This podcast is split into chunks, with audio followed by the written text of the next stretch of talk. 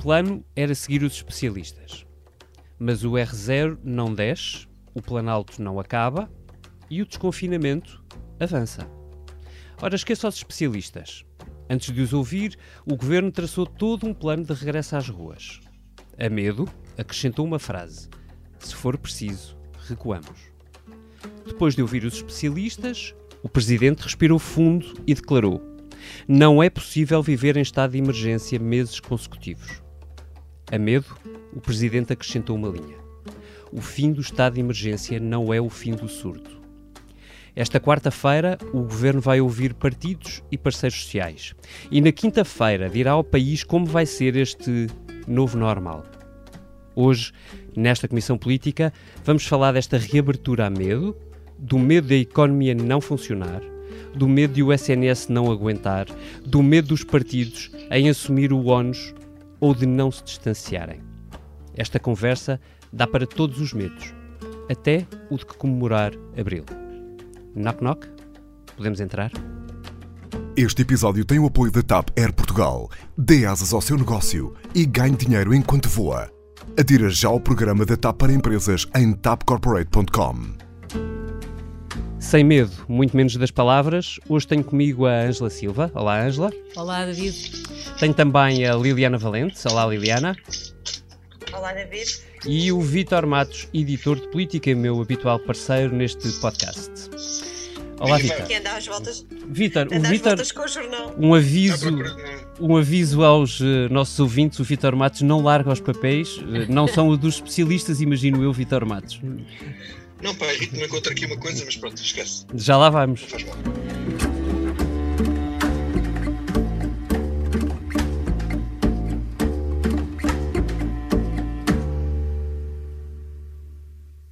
Ângela, tu achas que o governo tem, tinha alguma alternativa se não começar a reabrir a economia? Apesar do medo. Não, acho que não tinha alternativa. Acho que o medo é normal. eh, acho que o medo maior é o medo de ter que andar para trás, e, e isso parte da- da- da- do facto de António Costa ter tido a coragem de falar a verdade ao país. Eu acho que isso é falar a verdade e é importante que se fale a verdade nesta altura. É dizer que, se for necessário e se isto correr mal, vai ser feita uma avaliação de 15 em 15 dias e ninguém descarta a hipótese de termos mesmo que voltar para trás. Agora, acho que isso também é. hum, é uma ação pedagógica no sentido de que isso incute medo e talvez esse medo leve as pessoas a não fazerem aquilo que Marcelo as pediu que elas não façam, que é facilitar. Portanto, eu acho que parecendo que há aqui um quadro muito negro de grandes medos e de grandes incertezas, há, sem dúvida, mas também já há algumas certezas. Já sabemos que a crise económica vai ser grande, já sabemos que o número de contágios vai aumentar, é inevitável à medida que as pessoas começarem a sair. Portanto, o tal eh, R0 é normal que suba um bocado. Há algumas certezas e é exatamente para ver essas certezas que as pessoas estão convidadas a ser prudentes, a ser racionais e a seguirem os conselhos que lhes estão a ser dados. Portanto, eu acho que não havia outra saída, porque já se percebeu que a crise económica é brutal, já se percebeu que as pessoas socialmente estão a ter problemas dramáticos. A entrevista que a Isabel Jonia do Banco Alimentar deu esta semana Na SIC ilustra- Notícias, salvo erro. Uh, pois, uh, ilustra bem o que é que estamos a viver. Portanto, neste momento tens a ir ao Banco Alimentar profissionais que nunca na vida pensaram ter que bater àquela porta, sejam dentistas, sejam taxistas. São pessoas que de um dia para o outro viram a sua vida completamente virada do avesso e, portanto, isto não pode continuar muito mais tempo. É evidente que nós podemos perguntar, bom, mas se um restaurante que está habituado a servir um determinado número de jantares só puder servir um terço, vale a pena, é rentável. Se calhar para alguns não valerá, mas as pessoas vão ter que as pessoas vão ter que correr o risco, vão ter que experimentar e vão ter que ensaiar soluções e ficar em casa é que não era solução. Uhum. Toda a gente, Liliana, disse hum, durante estas últimas semanas que Portugal foi um caso de sucesso, sobretudo porque os cuidados intensivos nunca chegaram a, a atingir a lotação máxima possível, digamos assim. E, entretanto, alguns meios foram reforçados. Agora, a, a pergunta que se coloca é: o SNS de algum modo também terá de voltar a um novo normal, se tu quiseres, Hum, e, e com este desconfinamento progressivo, ah, o- é previsível que dentro de algumas semanas ah, o número de internados suba bastante. Uh, dentro do governo há segurança ou tu sentes segurança de, de que o SNS esteja preparado para a fase 2, que é necessariamente uma fase que nós tentamos evitar na 1? Uh, eu acredito que haja esperança que, à semelhança do que aconteceu, o desconfinamento seja de tal modo controlado que o SNS não colapse. E para isso é que hoje assistimos até a uma, uma alteração de metodologia, se assim podemos dizer, em que na reunião com os técnicos, da, os epidemiologistas do Instituto Nacional Ricardo Jorge e também da Direção-Geral da Saúde, um, parece que o, o, os indicadores mais importantes que passaram a ser mais relevantes para, para, para tomar decisão passou a ser exatamente aqueles que estão ligados à capacidade do Serviço Nacional de Saúde, nomeadamente a taxa de ocupação de internamentos e a taxa de ocupação de, dos cuidados intensivos, Uh, que supostamente estarão nos 54%, uh, ontem estavam nos 57%, vão, vão mais ou menos variando, mas eu acho que é essa, um, é essa a, a, esperança de que aguente, só que há aqui várias incógnitas, porque uh, António Costa tem dito isto várias vezes, hum. e eu acho que isto é também numa espécie de preparação psicológica, porque nós estamos na esperança de ver os números a descer, mas a verdade é que a partir do momento em que abres, uh, vai, vamos começar a ver os números a subir. Portanto, vamos ter, de, até psicologicamente, enquanto comunidade, estar preparados para isso.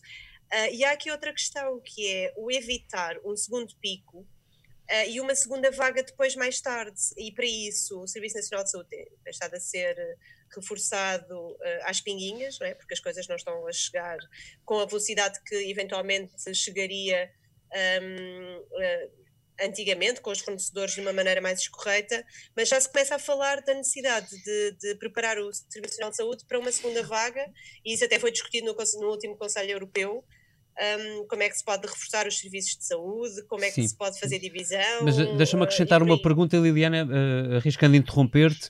Uh, nós não temos de estar só preparados para um aumento de casos, provavelmente vamos ter de estar preparados para um aumento de mortes. Uh, há alguma Sim. medida para, uma, para um registro de mortes por Covid-19 que seja socialmente aceitável ou politicamente aceitável?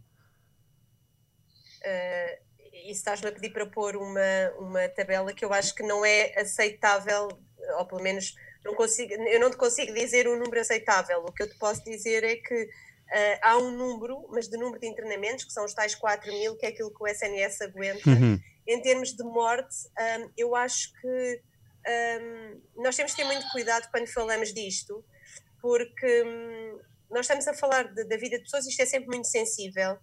E, e, e, e, há sempre alguém que está sempre a comparar com o que, com o que acontece anualmente com os casos de gripe, uh, mas isto não é a gripe, não é? é outra coisa que não tens vacina, não tens como te prevenir e está a atingir, e isto é um, um bocadinho uma antecipação daquilo que não me sai da cabeça, como dizia a Angela há bocado, um, os mais pobres também, não é? Uhum. Portanto, não é só da crise económica, mas um, também é da, da, doença. A doença também atinge de maneira desigual as pessoas. Então deixa-me passar. Acho que haja assim um Deixa-me passar ao Vítor com a contraparte dessa tua resposta.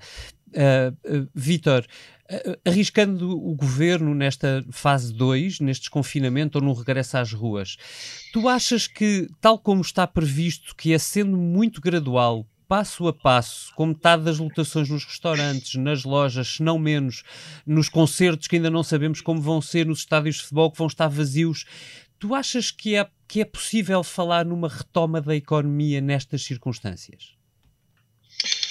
Uh, quer dizer, pelo menos pode-se falar numa, numa, que é, numa tentativa de conter, da mesma maneira estamos a tentar conter o vírus, numa tentativa de contenção da quebra da economia. Passarmos do pico ao planalto. Ou, ou, pelo menos se sairmos do zero, quer dizer, não, não, não, é. não, não, não estarmos em zero, não é? Estarmos qualquer coisa acima de zero e para que não seja tudo perdido. A questão aqui é que estamos todos a, a trilhar caminho nunca percorrido. Quer dizer, isto aqui é tudo tentativa e erro. E o governo tem feito, parece-me bem, é que tem assumido o governo e, e, não só, e as autoridades e até os partidos da oposição. Acho que está toda a gente mais ou menos, independentemente das soluções, está toda a gente mais ou menos alinhada, que isto tem que ser por tentativa e erro. Uh, há, há, quem recomenda um bocadinho mais prudência, outros recomendam um bocadinho mais de, de, de, aceleração, mas na verdade ninguém sabe, ninguém sabe o que é que vai acontecer. Uhum, mas a minha pergunta tinha uma pergunta, tinha uma pergunta implícita, Vitor, se me permites só o esclarecimento, que é se tu, se, se tu achas que o governo está preparado para uma, uh, para uma crise, mesmo económica e social, que pode ser bastante mais prolongada do que antevia no início da, da fase 1, se tu quiseres. Admito que sim. Admito que, admito que sim. O problema do governo é que eles não, não podem dizer tudo, nem pode dizer tudo já. Uhum. Porque, porque isso já gera vai... medo. Perdemos o Vitor aqui por uh, escassos segundos. Ângela, tu queres. Ao medo, ah, em muitos casos, uh, há, há já as consequências reais do ponto de vista económico da, uhum. da crise. Agora, eu, eu, ligo isso que tu estás a dizer, por exemplo, à questão do Primeiro-Ministro ter tanta necessidade em corrigir as declarações que fez ao Expresso sobre a austeridade que ele não sabe se pode garantir. Por um lado, recusa, por outro lado, depois no fim, quando já estava fora de. já estava se calhar mais descontraído no fim da entrevista, que é, é sempre um truque quando os, os, políticos estão cansados de fazer as perguntas difíceis, uh, essa necessidade de, de, desmentir isso é uma maneira também de não adicionar medo e ansiedade uhum. à questão do, do, à questão de tudo o que tem a ver com a parte económica e também do vírus, porque na verdade o governo não sabe como será a segunda vaga, quando será a segunda vaga, não sabe quanto tempo é que a parte sanitária vai durar, eh, não sabe como o medo vai influenciar os comportamentos do ponto de vista económico e laboral das pessoas. As, as próprias previsões económicas são quase adivinhatórias, porque ninguém uhum. consegue perceber exatamente a dimensão que isto pode vir a ter Uh, não se sabe a magnitude de eficácia da resposta europeia, nem qual vai ser verdadeiramente uh, a resposta europeia. Uh, do ponto de vista europeu, que é absolutamente fundamental saber se vamos ter um fundo com empréstimos ou fundo perdido, não interessa o montante, quer dizer, interessa, mas o modo é mais importante, porque se forem empréstimos, não sei o que é que vai ser de nós, nós, os países do Sul. Se for a fundo perdido ou uma parte significativa, as coisas podem ser diferentes. Portanto, a incerteza é tanta, tanta, tanta, que o governo, de certa forma, acho que tentar, tentar mitigar o, um discurso, o governo não pode assustar as pessoas, mas ao mesmo tempo tem tido uh, bastante, hum. uh, como direi, honestidade no sentido de dizer vamos tentar, vamos fazer, vamos, vamos por tentativa e erro. Uhum. Deixa-me passar a Ângela, isto é mesmo dia a dia. Uh, tu sentes que tu, tu costumas acompanhar muito, obviamente, as questões de, de, governação, mas sobretudo as do, do, do Presidente da República tu achas que o Presidente está preparado para uma reta final de mandato que é provavelmente em uh, crise acentuada? Eu acho que o presidente é talvez o protagonista político que mais vai ter que, que, se reinventar. Mais vai ter que se reinventar por duas razões. Porque uhum. acho que nos poucos meses que vão daqui até às presidenciais, o normal era o presidente da República conseguir emancipar-se um bocado do governo. Uh, emancipar-se dos partidos e voltar um pouco ao formato em que se lançou na, na primeira campanha presidencial, que era ser ele e o povo e agora não só não pode aproximar-se do povo como gosta de se aproximar, não sei como é que o Marcelo vai fazer a partir daqui, portanto não há selfies, não há beijos, não há abraços, e depois vai ter que estar bastante mais colado uhum. ao governo, porque ninguém aceitaria que nesta altura os protagonistas políticos começassem, sobretudo o Presidente da República e o Governo, uh, a descolar um do outro. Portanto, eu acho que Marcelo uh, é o político que mais vai ter que se reinventar. Uhum. E acho que vai ser curioso uh, ver nos próximos tempos como é que ele faz isso. No que toca ao Governo, eu acho que a grande dúvida para o Governo, eu acho que o Governo algumas dúvidas já não tem. Aí eu discordo um bocado do Vítor. Acho que o Governo já percebeu que a crise económica vai ser brutal, já percebeu que o impacto social dessa crise económica vai ser brutal. Aliás, lembro-me quando foi a outra crise, o governo de Passos Coelho e de Paulo Portas montou um plano de emergência social que provavelmente este governo pode ter que vir a fazer isso. Eu acho que isso o governo já percebeu. A grande dúvida é a Europa, como o Vítor disse porque apesar de tudo, saber se injetam dinheiro a fundo perdido ou se te obrigam a pagar uhum. empréstimos com juros brutais, é, há um fosso entre uma solução e outra. Portanto, essa é a grande dúvida e é por isso que eu acho que António Costa ainda não se quer comprometer com cenários de mais ou menos austeridade. Quer dizer, é óbvio que o Primeiro-Ministro sabe que o que o Ministro uhum. da Economia dele disse é verdade. Mais despesa são mais impostos e vai haver muito mais despesa a começar pelo setor da saúde. Disse e repetiu de resto na entrevista Disse e repetiu, ao, portanto, isso ele expresso. sabe. Agora, o que ele também sabe é que há um trauma, há um trauma na, na cabeça das pessoas, que é a austeridade de Vítor Gaspar e de, e de Pedro Passos Coelho. Portanto, o que ele no fundo quererá dizer ao país é a minha austeridade vai ser melhor que a deles. Quer dizer, é um bocado... É um bocado tentar que a austeridade dele seja diferente, que não seja preciso cortar subsídios de férias e de Natal, não seja preciso dar uma conferência de imprensa a anunciar um colossal aumento de impostos. Uhum. Agora, as pessoas vão começar, as pessoas percebem no dia a dia que isto vai doer, vai doer muito mais a uns do que a outros. E, mas no essencial vai doer a todos. Uhum. Vitor, tu ias eh, responder ou ias acrescentar?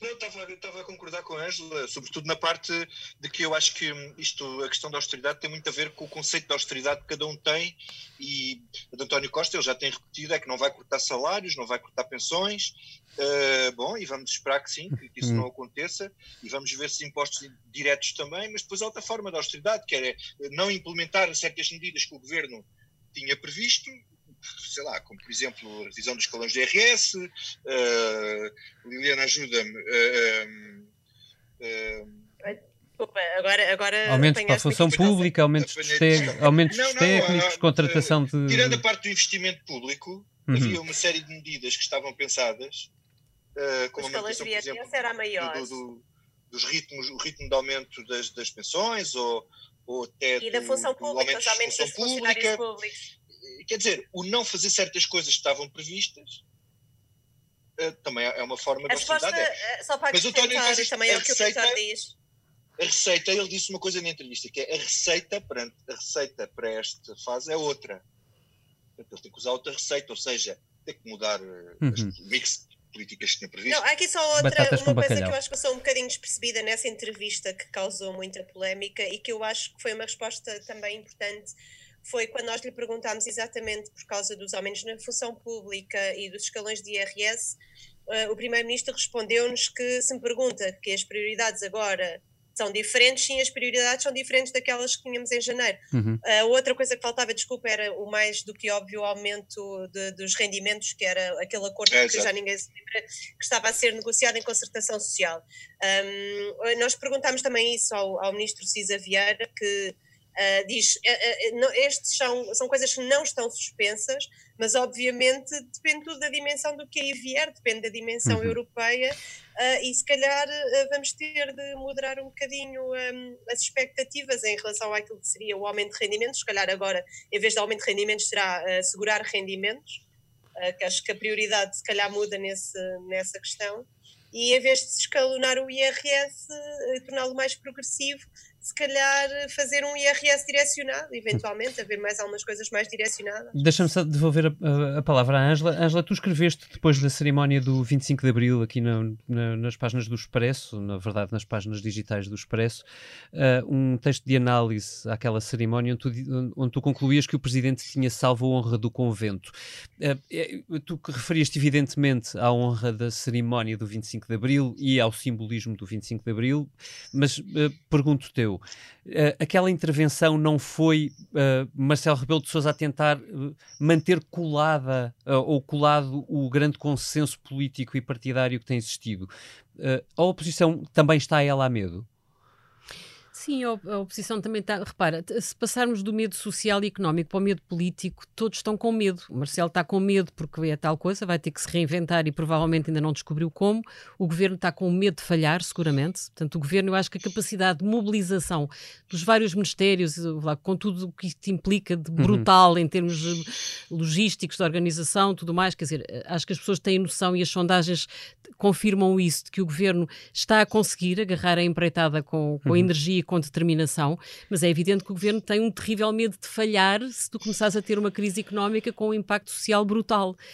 Eh, e depois também há o medo da oposição de, eh, durante muito tempo, não ser oposição, ou seja, falhar naquilo que é o seu objetivo. Portanto, o espírito de consenso e de uma certa unidade nacional é um risco a prazo para os partidos da oposição. Na verdade, se colocarmos a pergunta do lado do PSD, talvez seja apropriado dizer que Rui Rio pode ter medo de ir para o governo uma, no meio de uma crise económica e social tão grande, não? Ah, sem dúvida. Eu acho que Rui Rio o que quer não é ir para o governo, quer, quer assumir o perfil do político responsável que colabora na, no encontrar de soluções e tenta condicioná-las e de vez uhum. em quando consegue, e quando consegue acha que isso é uma vitória política. Acho que ir para o governo nesta altura é uma coisa que não se deseja a ninguém. Agora, acho que o discurso do presidente teve, teve, quer dizer, o, o, discurso do Presidente eu acho que foi salvar a honra do convento, porque eu acho que havia uma polémica que estava em crescendo e que parecia que nunca mais parava, e acho que o Presidente conseguiu fazer uma coisa que é muito importante nos discursos políticos, que é ser definitivo. Uhum. Quando a polémica é muito grande, é bom ser definitivo, e ele, de certa forma, arrumou a polémica. Uhum. End of conversation, foi basicamente assim Exatamente, pronto, e uhum. acabou por acabar com as zangas, tens razão, acabou por colar os cacos, e portanto acho que foi dos melhores discursos de Marcelo e foi muito bem conseguido. Pois eu concordo. Vitor? Posso só dizer uma coisa? É, há aqui um paradoxo uh, extraordinário que é nós questionávamos uh, há, há, há, dois meses uh, a estabilidade da governação, que o governo podia cair a meio do mandato, podia não cumprir o mandato todo, etc. Neste momento, perante a maior crise em que provavelmente a nossa geração terá memória, não se coloca, é exatamente o contrário. Uh, portanto, a estabilidade política está, quer dizer, podemos prever na medida do possível, que é possível prever alguma coisa agora, está mais garantida agora do que antes, porque a situação é tão má, tão difícil, tão complicada, que, primeiro, fazer eleições uh, numa circunstância a meio de uma, de uma crise destas seria um, adicionar uma crise política a uma crise sanitária e uma crise económica.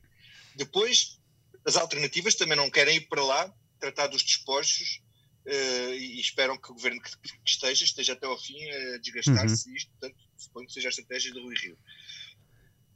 E, e, e, em terceiro lugar, não se muda, enfim, nesse caso não é o general, não se muda ao Estado-Maior uh, a meio de uma crise. Portanto, quer dizer, isso que a Ângela estava a dizer, do, dizer é, o, é, o, paradoxo curioso nisto, é que aparentemente isto virou de, um, de, uma altura que podia haver alguma instabilidade no orçamento de Estado, que ia coincidir com as, com as, com as, com as, com as autárquicas, para uma previsão talvez de, do ponto de vista político, mais estabilidade do que, do que antes haver Sim, o Rui Rio já disse que aprova os, os quatro orçamentos. Uh, ele disse que o normal é aprovar o próximo, mas, mas mencionou os outros, o 2000 e, 2000 e, Ai que horror, agora perdi a noção do tempo. 2021, coisa que acontece. O que acontece muito nestes dias. 2021, 2022, 2023. Ele disse assim, pronto. O que é uma coisa, aliás, registe a Marcelo. A Marcelo foi exatamente sim, o que Marcelo, Marcelo fez enquanto líder da oposição, numa circunstância que não era de crise, mas em que havia um objetivo dito nacional, que era o de adesão ao euro. Mas só para dar aqui uma nota, já Liliana. agora só, se me permitem interromper, um, eu hoje estive a fazer um exercício um, de arqueologia que foi ler uh, dois ou três textos que nós escrevemos em fevereiro. foi uma arqueologia bastante profunda. E, e parece que estávamos a falar de outro país, é, é, é impressionante. E, e, também na questão do, do, Rui Rio. Nós, se calhar, temos esquecido, mas o PSD, uh, eh, em fevereiro, uh, quando, quando tivemos a falar do Orçamento do Estado, o posicionamento do PSD era exatamente o oposto Uh, tínhamos, uh, tivemos, tivemos uh, o chumbo de, das, das, obras do metro de Lisboa no orçamento. Uhum. A ameaça um, de chumbo do aeroporto do Montijo. O aeroporto do Montijo. A procura de um consenso à esquerda no orçamento de Estado para tentar bloquear Exatamente. o governo ou, e, portanto, ou fazer provar um isto, orçamento diferente. Isto mostra que a oposição também mudou.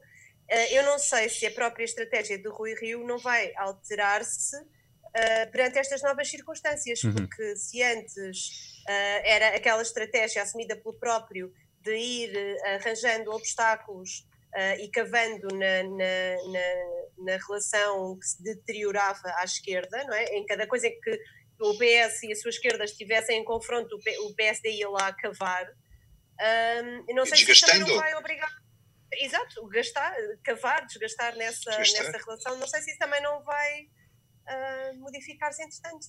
O mundo mudou. Não sei se recordam, José Sócrates dizia o mundo mudou em 15 dias. Essa frase agora dita agora parece uma maldição, Liliana. Desculpem. Ora, vamos lá saber o que é que não vos sai da cabeça. Ora bem, eu vou começar pela Liliana Valente. Liliana, A ti o que não, não sai da cabeça? A bandelete. Uh, eu, Vocês não Mas estão a acompanhar, mas a Liliana que nos acompanha por Zoom, como aliás o Vitor Matos, está com uma belíssima bandelete posta ah, à beira do jantar. e um copo. Eu também, agora não contaste aos nossos ouvintes que eu estou com, com um copo de vinho. E já- com um bom copo de vinho que faz, aliás, as invejas de quem está na redação. Ora, o que não me sai da cabeça, eu já, já, antecipo, já antecipei há pouco um bocadinho, hum, é o efeito que esta crise pode ter ah, nos mais pobres e nos mais desprotegidos. Hum, há uns tempos, e eu digo que isto não me sai da cabeça porque já, já é uma coisa que, que eu ando a tentar perceber há algumas semanas, ah, e ainda não há muitos dados sobre ah, como é que isto está a afetar ah, as, comunidades, as comunidades mais pobres, mas Uhum. nos Estados Unidos já, já vão saindo algumas coisas. Um, e há uns tempos eu li uns dois textos que, que eu agora ia tentar imitar o David no seu British accent, mas não consigo. Um, um da New Yorker e outro do New York Times, uh, sobre exatamente os efeitos um, que a pandemia estava a fazer uh, nas comunidades de afro-americanos. Uhum. Uh, por cá, nós já tivemos casos uh, de que afetaram, por exemplo, as comunidades ciganas. Um, e uh, hoje, na reunião de peritos, o PCP saiu a dizer isso, que havia um estudo que, que, que, indicava que as desigualdades sociais, ou seja, que o vírus não, não atacava todos da mesma maneira. E isto tem uma explicação uh, que ainda, obviamente, estará por, por, por, por ver, que tem a ver com o facto das, das populações mais pobres terem uh, problemas, um, terem dificuldade numa alimentação mais regrada. Uhum. Uh, por exemplo, o facto de trabalharem muito, ter horários descontrolados, provoca Uh, algumas, um, alguns problemas de obesidade, de alimentação, por exemplo, a alimentação rápida provoca problemas de coração e diabetes. Isto eram três coisas que aconteciam, por exemplo, nesse, uhum. nesses textos que eu li dos Estados Unidos. E isto a mim preocupa-me porque um, realmente não estamos a falar de um vírus que ataca todos da mesma maneira e temos de estar preparados para, para ajudar também quem, quem mais precisa. O vírus não ataca todos da mesma maneira. Vitor Matos, não te sai da cabeça o quê? Olha, eu, eu, gostava de ter escolhido outra coisa mais, enfim, uh, neste momento há coisas tão chocantes e tão pungentes que estão a acontecer à nossa volta, mas desculpem lá, mas eu, eu não consigo uh, resistir uh, ao Donald Ai. Trump. Uhum. Eu, eu, eu, neste tempo aqui de confinamento, descobri um, um, um, passatempo. E quando a família se vai deitar, eu faço zapping e depois, como sou um, um, political junkie, não consigo deixar de ver as notícias e os canais e tal, e paro na CNN. E por volta de uma da manhã, paro na CNN a ver o briefing diário do Donald Trump. E esse é momento de entretenimento brutal impossível de parar. Ver a maneira Mas teve ele... que acabar, Vitor, teve que acabar, correu-lhe mal o último. A maneira como jornalistas lhe fazem as perguntas, aquilo é do melhor que há. Acontece que isso acabou. É. Porque o mesmo presidente dos Estados Unidos disse em 2016 I'm like a very smart person e depois mais tarde disse I'm a very stable genius sugeriu inocular desinfetante nas pessoas. E, com isto, o, eles tiraram o, o, Trump dos briefings e aquilo perdeu a piada toda. Eu percebo que seja a política, quer dizer, faz parte da política sanitária tirar o Trump dos briefings. Mas pronto, não, não me sai da cabeça ter perdido o meu. O meu, o meu Mas agora tens meu o, tens o Big Brother. Ó oh, Vitor, agora tens o Big Brother, podes. podes Enquanto não puserem o Donald Trump, o Vitor não fica contente com o Big Brother. Ângela, a ti não te sai da cabeça? Olha, o meu não sai da cabeça, até tem uma sugestão para o Vitor. Eu acho que ele agora pode começar a fazer outra coisa, que é preparar-se para ver o Afterlife, aquela série maravilhosa, porque o meu não me sai da cabeça tem que ver com isso. Uh, o, o, protagonista dessa série, o Ricky Gervais, disse uma coisa fabulosa. Eu li isto hoje no Diário Notícias, escrito pelo Ferreira Fernandes porque um, ele em 2016 disse esta frase: O facto de haver avisos não beber nas garrafas de lexívia faz-me pensar que o Donald Trump pode tornar-se presidente dos Estados Unidos. Isto é absolutamente fantástico. E isto leva-nos a concluir que quando os políticos são uma tragédia, como é o atual presidente dos Estados Unidos, nada como um bom comediante para nos ajudar a regressar à realidade. Que maravilha. Isso é o momento Simpsons do Ricky Gervais, não é? É, exatamente. Com não sei quanto tempo Exatamente. o que é que ia acontecer. Devo dizer que estive entre isto e o, e o momento de levantar o esplendor. Para bom entendedor. Para bom entendedor. A mim não me sai da cabeça um texto escrito e contado por Roger Cohen no The Daily, o meu podcast americano preferido, o do New York Times. Colunista do jornal, ex-correspondente durante muitos anos fora da cidade de Nova York, mas agora regressado, Roger Cohen conta ter andado por uma cidade vazia, uma cidade fantasma, perguntando-se, enquanto andava pelas ruas, quando é que Nova York volta. O texto é um poema de amor, uma ode. Chama-se I Forgive You, New York, e começa assim. I forgive you, New York. I forgive you your snarl, your aggression, your hustle and hassle. I forgive you LaGuardia and your summer stench of uncollected garbage. I forgive you no cabs in the rain. I forgive you the crusty, deceptive puddles of slush at curbside. I even forgive you the mats and no place to park and delivery trucks in the bike lane. All is forgiven if you will only return. Please do not be proud. I know we cursed you with re- irresponsible abandon. Forgive us as I forgive you. We did not imagine the silence that could fall, the sirens that could fill the night, the sick and the dying, the doctors laboring on the tense circle of the inferno, the ghostliness of shuttered stones, the empty skies, the cancelled events, the post uh, apocalypse latex gloves scattered here and there. We took you too much for granted. Yes, forgive us for not giving daily praise for the miracle of New York. Se puder, ouça-o. Ouça-o até ao fim. É uma declaração de amor a Nova York, mas também uma declaração de amor à vida, à nossa vida, ao mundo que, com todos os defeitos que tem, que tinha, fomos nós construímos, peça a peça, de coração. Despeço-me assim desta comissão política, agradecendo ao Vítor, à Ângela e à Liliana este pedaço de normalidade que não desistimos. Mas também ao Ruben Tiago Pereira pela edição multimédia e ao Tiago Pereira Santos pela ilustração. Despeço-me também de si com um abraço de força e uma certeza: é de que a maré se vai levantar.